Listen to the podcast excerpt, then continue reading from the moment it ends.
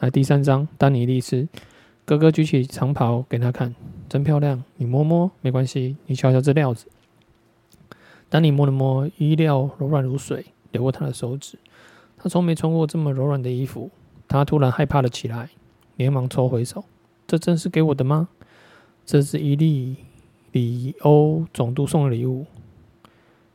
韦赛里斯微笑道：“哥哥今晚心情很好。”袍子的颜色刚好衬出你紫罗兰色的眼睛，你还要佩戴金饰以及各式各样的珠宝玉石。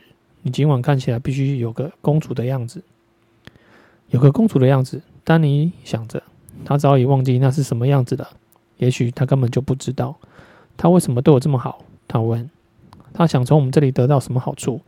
过去近半年，他们吃住都靠这位总督，在他的仆。普庸侍候下，恃宠而骄。但你今年十三岁，已经懂得这种优渥的待遇不会凭空而来，尤其是在潘托斯这样的自由贸易城邦。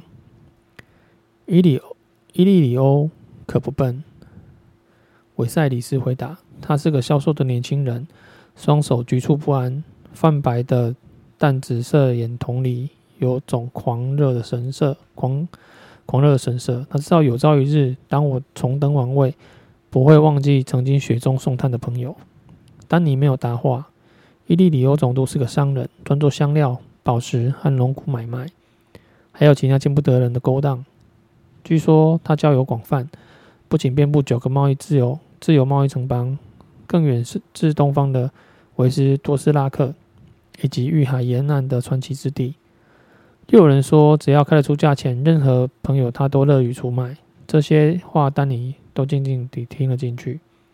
但他知道，最好不要在兄长编织迷梦时戳破。韦塞里斯一旦生气起来，非常害人。他称之为“唤醒睡龙之怒”。哥哥把袍子挂在门边。伊利里欧会派奴隶前来伺候你沐浴，记得。把身上的马皂味洗掉。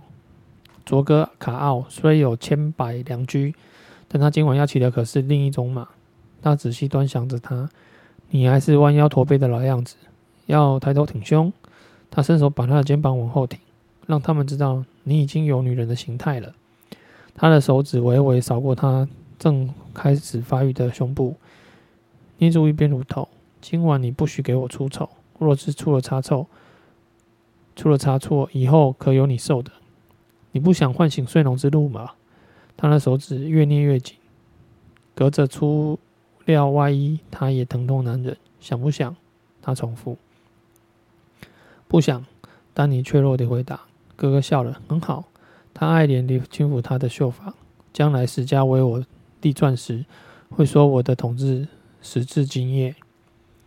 他离开后，丹尼走到窗边，思慕地望着海湾。潘托斯的方砖高塔是斜阳斜阳残照里的黑色剪影，但你可以听见红袍侦点燃夜火时的咏唱祝祷，以及高墙外孩童玩耍的小闹喧哗。就在那一刹那，他好希望自己能在外面和他们一起赤足嬉戏，穿着破烂衣裳，喘着粗气，没有过去，没有未来，也不用参加卓哥卡奥的宅邸晚宴，在夕阳。斜海的对岸有个青林纵横、花开平野、深河涌奔涌的地方，那里有高耸于壮丽灰蓝峰峦间的黑石巨塔，有高举鲜明旗帜赶赴沙场的铁甲武士。卡斯克卡斯拉克人称之为雷旭安达里，意思是安达尔人之地。在自由贸易城邦里，人们称人们呼其为。维斯洛特和日落国度，而哥哥有个更简单的说法，他称之为“我们的土地”。这个名字就像句祷词，仿佛只要他挂在嘴边，就定能上达天听。那是我们真龙血脉所继承的土地，虽然遭阴谋诡计所夺，但能属于我们，永远属于我们。没人从没人能从真龙手中偷走东西，门都没有。因为真龙凡事都永远记得，也许真龙记得吧，只是丹尼却记不得。那那块位于海峡对岸哥哥信誓旦旦属于他们土地，他从来没见过。那些他口中的名字：凯岩城、鹰巢城、高庭和艾林谷、多恩岭和千面鱼等，对他来说不过是文字的拼凑罢了。当年他们躲避节节进逼的创卫者军队，被迫逃离军营时，维赛里斯还有还是个八岁大的男孩，而丹尼只不过是母亲子宫里胎动的血肉。然而，哥哥故事听得多，丹尼有时还是会在。脑海里自行拼凑出过往的光景。母后他们乘着船筏黑帆，在当空皓月下夜奔龙石岛。他的兄长雷加在染血的三叉戟河上与篡位者殊死决斗，为他心爱的人丧命，为他心爱的女人丧命。兰尼斯特和史塔克家族的部众，那些被维赛里斯称为篡位者的走狗队伍，洗劫君临。多恩的伊利亚公主。苦苦哀求，却眼睁睁的看着他和雷家的亲生骨肉，那个还在他胸脯上吸引母奶的婴儿，被硬生生夺走，血淋淋的惨死。那些悬挂于王座上大厅后方高墙上莫伊巨龙的亮魔骨头，用盲瞎的空洞眼神看着弑君者拿起金色宝剑，切开父父王的喉咙。逃亡之后九个月，他降生于龙石岛。时值夏季暴风来袭，仿佛要把城堡撕成碎片。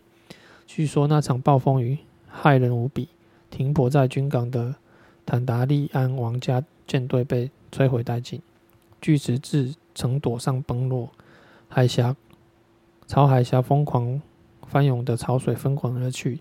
他的母亲难产而死，为此维赛里斯始终没有原谅他。然而他也不记得龙石岛。就在篡位者弟弟的舰队出城，率众来伐的前夕，他们继续亡命天涯。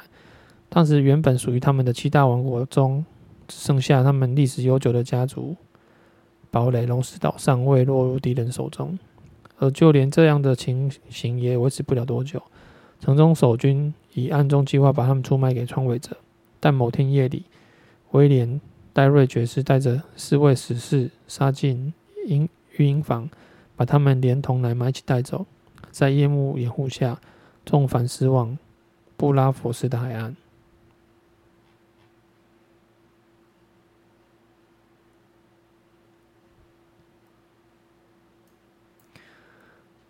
他只依稀记得威廉·戴瑞爵士，他是个魁梧的胡灰胡和壮汉，纵使后来眼睛半盲。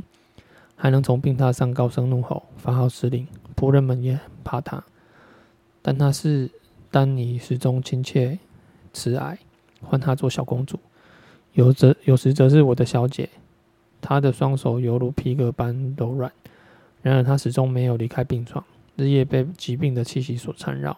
那是种那是种湿热而恶心的甜味。当时他们住在布拉佛斯一栋有着红漆大门的房子里。丹尼有自己的房间，寝室外还有棵柠檬树。威廉爵士死后，仆人们把仅剩的一点钱全部偷走。没过多久，他们便逐出，被逐出那栋宽敞红屋。当红漆大门为他们永远关闭时，丹尼再也止不住了眼泪。从那之后，他们开始了流浪的岁月，从布拉佛斯到密尔，从密尔到泰洛西，后来又到了科霍尔、瓦兰提斯。李斯漂泊无依，未曾在一处落脚扎根。哥哥不肯定居下来，他总说篡位者派来杀手，紧追在后。然而丹尼却半个刺客也没看见。起初统治者，起初统治各自由贸易城邦的总督、大军和商界巨贾很乐意接待坦格利安后裔，但随着日子渐渐过去，篡位者在铁王座铁王座上越坐越稳。原本为他们开启的门便一扇一扇关了起来，他们日子也日益艰难。几年来，他们当掉了所有的珠宝，到如今，连贩卖母亲的王冠所得的钱币也花完全不花光。在潘托斯的酒馆和巷弄里，人们给哥哥取了个外号叫“乞丐王”，但你不敢想象他们怎么称呼他。我的好妹妹，有一有朝一日，我们定会收复故土。维赛里斯经常这么对他承诺。有时他边说，还会无法克制地颤抖。想想那些珠宝丝绸龙石岛和君临，铁王座和七大王国，全都从我们国中手中抢了过去，而我们通通会要回来的。维赛里斯之所以活着，就是为了那一天的到来。丹尼斯却只想重回那栋有红漆大门的宅院，想要他重回那棵柠檬树，还有他失去的童年。门上响起一阵轻敲，进来。窗边的丹尼回过神，伊利里欧的婢仆们走进屋内，鞠躬行礼，然后动手准备沐浴。他们皆为奴隶，是总督守侍的多拉斯克人酋长中的某一位赠送的礼物。自由城邦潘托斯名义上没有奴隶制度，即便如此，握有实权的人们却能够逾越体体体制。那名瘦小而灰白如鼠的老老妪总是不发育，但另外那位年轻女孩正好弥补这个空缺。她是个金发碧眼的十六岁少女，也是伊利里欧最宠爱的奴婢。工作时总是喋喋不休。他们在澡盆里放满了从厨房提来热水，洒进香油。女孩用条粗布裹住丹尼头发，搀扶他入浴。洗洗浴水滚烫无比，但丹尼斯没有吭声。他喜欢这种热。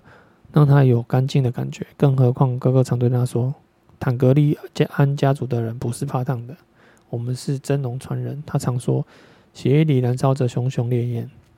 老妇人仔细地为他梳洗，把他银白色的秀发扎成辫子，默默清理纠结起来的发束。女孩则是一边为他刷背洗脚，一边告诉他有多么幸运。听说佐哥家财万贯。连他奴仆的项链都是金子做的。他的卡萨拉、卡拉萨有十万名战士。他在维斯多斯拉克城里的宫殿有两百个房间，还有用银子打造的门扉。他说个不停，没完没了。他告诉丹尼，卡奥是多么英俊，多么高大凶猛，在战场上又是如何从不畏惧。说他不仅是有史以来最优秀的骑手，更是如恶魔般的神射手。丹尼利斯从头到尾不发一语。他一直以为自己成年后嫁的人是维里维塞里斯。自征服者伊耿娶两个妹妹为妻伊始，百数百年来，坦格利安王族成员向来是兄妹通婚，唯有如此才能确保血脉纯正。这话维赛里斯不知已经告诉他过他多少遍。他们体内流淌的是王者的血液，古老瓦雷利的瓦雷利亚民族的金色血液。骄傲真龙的血液，真龙绝不和寻常野兽媾和。坦格利安人、坦格利安族人自然更不会将他们的血液和下等人、下等人种混杂一起。然而，现在维赛里斯却打算把它卖给这个异乡的野蛮人。沐浴清净之后，女仆扶起扶他起身，拿毛巾擦干他的身躯。女孩把他的头发梳理的。亮如熔银，老妇则为他搓上原产多斯拉克草原的花草香精，两腕而后乳尖、双唇和下体各轻抹一下，接着为他穿上伊利里欧总督送来的衣服，再罩上深紫丝袍，衬出他的紫罗紫罗兰色眼瞳。女孩为他套上金边凉鞋，老嫗又为他戴上宝冠和镶着紫水晶的手镯。手镯，最后才是黄金打造的厚重项圈，上面刻满古瓦雷利维亚的符文。这下你看起来总算有几分公主的模样了。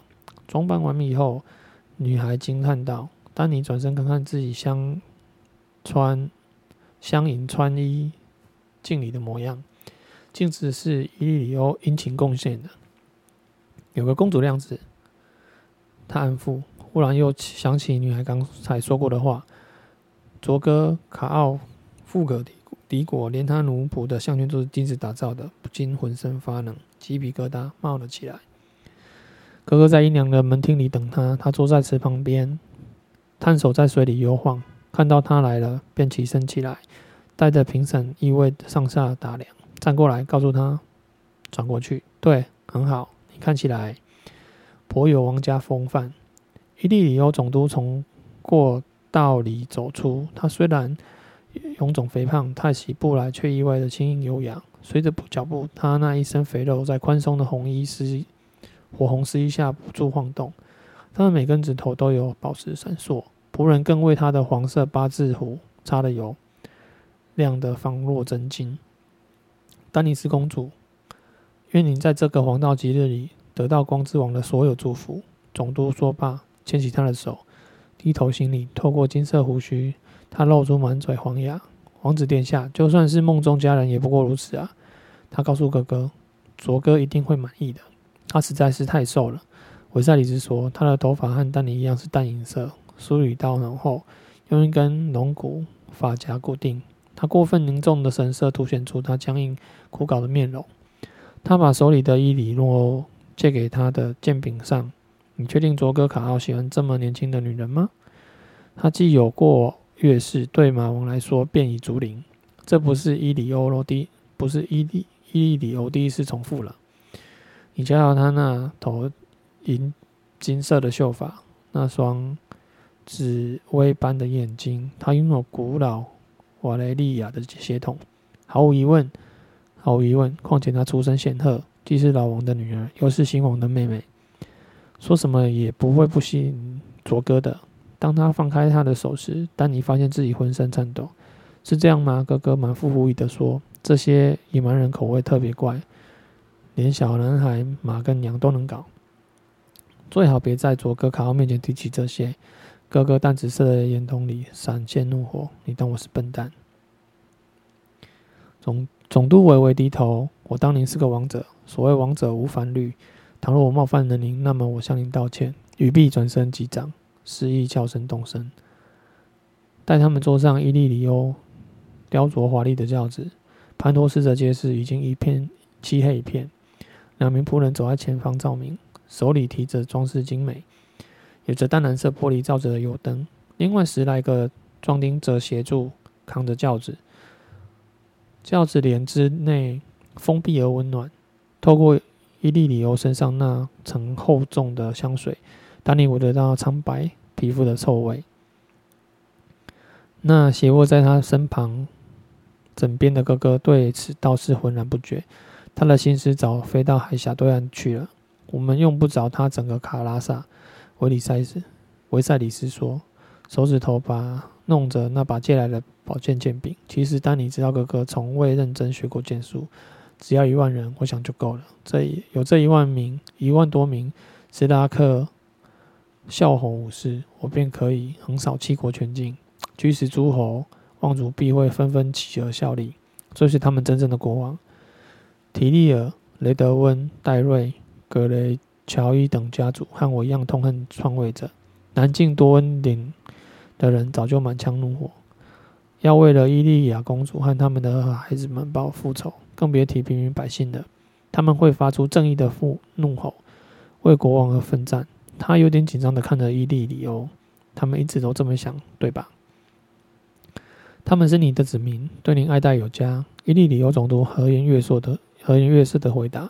全国上下的农村社里，男人偷偷举杯向你致敬，女人则暗中缝制真龙旗帜，等待你率军渡海之日。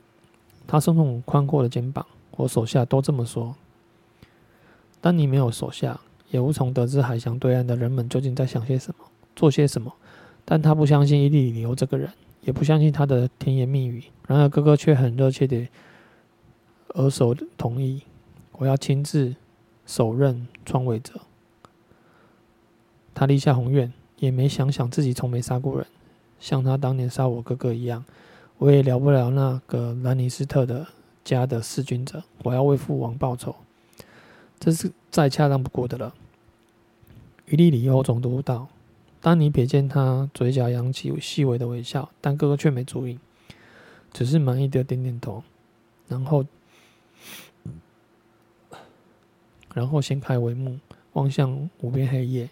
但你知道，他脑海里又在演练当年三三河血战的场景了。卓哥卡奥的寝宫坐落在海湾边，拔起九座高塔，高耸砖墙上爬满苍白的常春藤。伊利里欧告诉他们，这座宫殿是托潘托斯的总督们联合执政卡奥的礼物。自由贸易承包向来对这些游牧民族长。长离，离敬有加，其实我们也不是真怕这些野蛮人。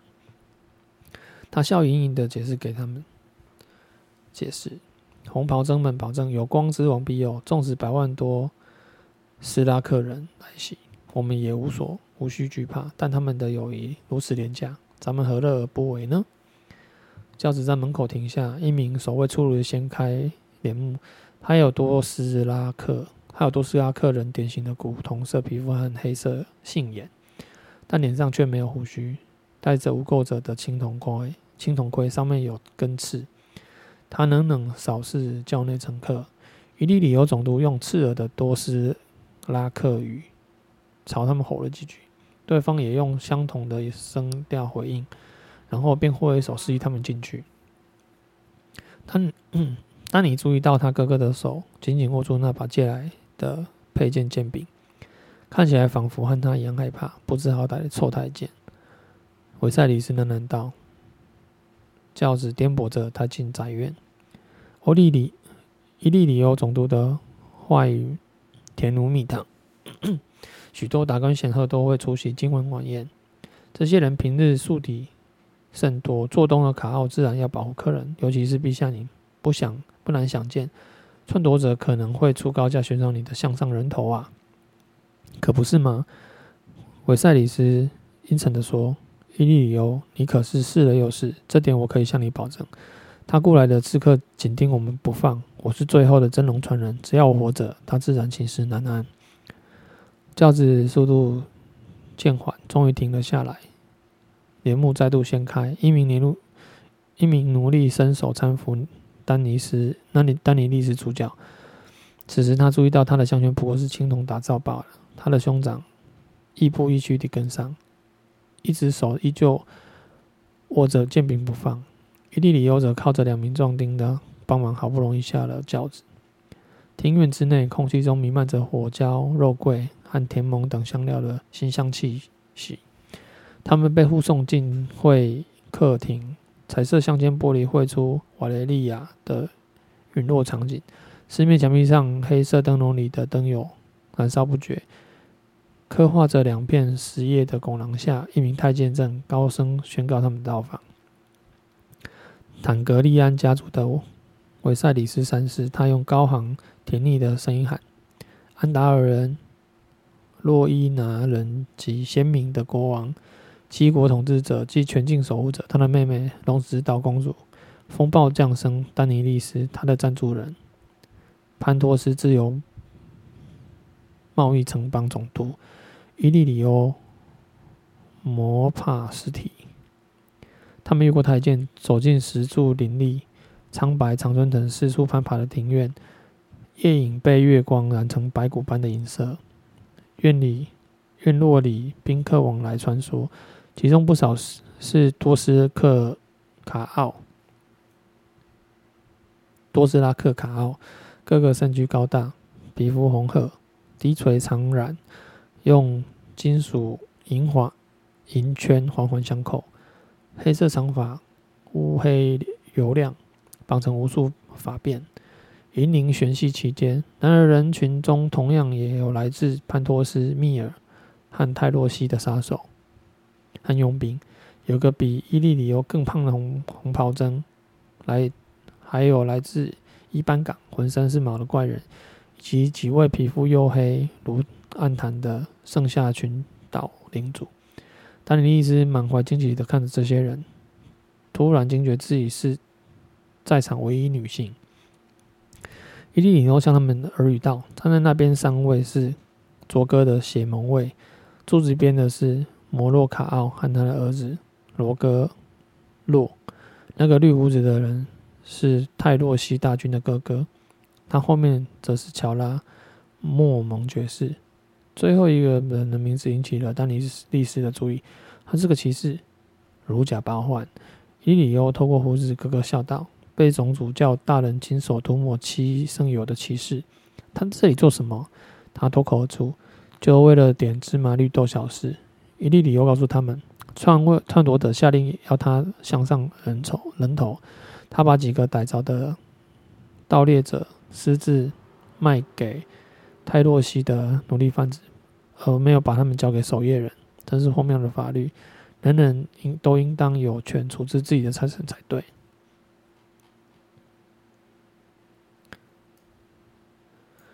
晚宴结束前，我要和乔拉爵士谈谈。哥哥说，丹尼发现自己也好奇的端详这位骑士。他年纪颇大，约莫四十来岁，头发虽已逐渐稀少，但身体仍旧强健壮。他不不穿丝绸棉质的衣服，改穿羊毛和皮革。一件暗绿色的外衣，上面绣着双脚人立的黑熊。伊利里欧总督用他潮湿的手拍了拍。丹尼裸露肩膀，肩膀。此刻，他正目不转睛地看着那名来自他一无所知的草原的怪异男子。好公主，你瞧好了，他悄声道：“他就是卡奥，他本人啦。”丹尼心中只想赶紧逃逃避躲藏，但哥哥正盯着他呢。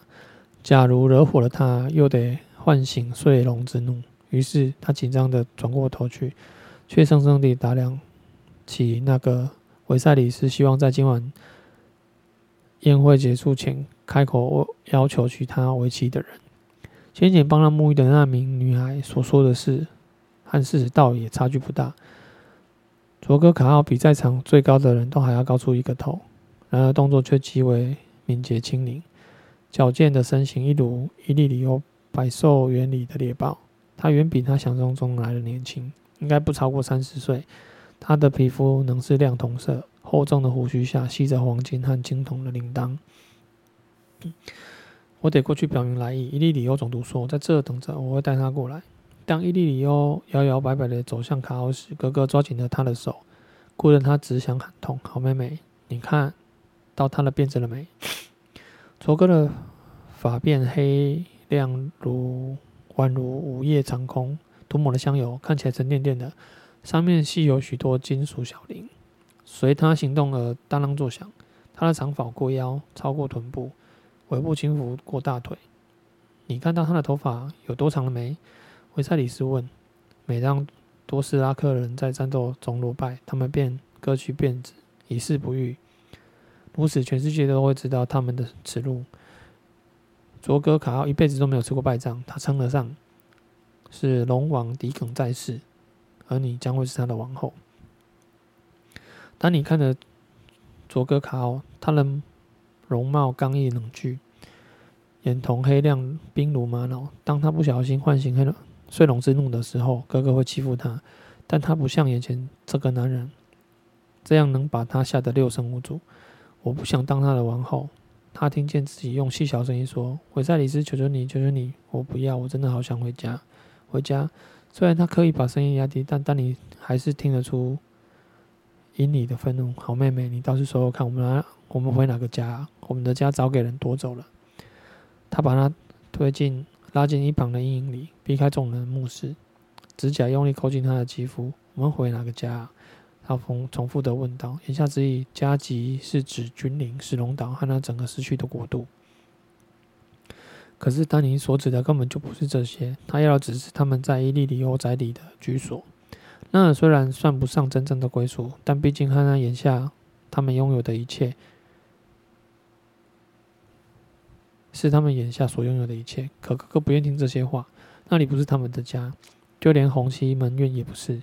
他的指甲越陷越深，似乎在逼问答案。最后，他终于哑着嗓子，噙着泪水低语道：“我不知道。”我确实知道的，哥哥尖刻地说：“我们会带着一支军队回家，好妹妹。我们会带着卓哥的千军万马回家。假如你必须嫁给他，跟他上床才能换来这些，你就给我乖乖去做。”他朝他浅笑：“只要我能得到那支军队，就算得到，得让他卡拉萨里的四万人通通把你抄上一遍，我也会同意。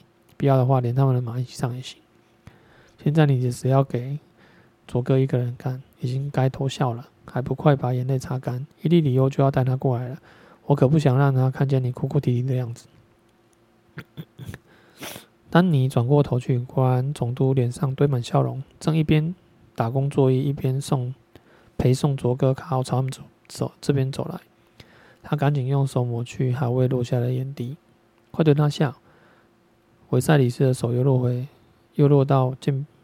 佩剑的剑柄上，紧张地说：“抬头挺胸，让他看看你那点胸脯，主算在上，你已经够平了。”于是丹尼利斯露出微笑，挺起胸膛。卡奥。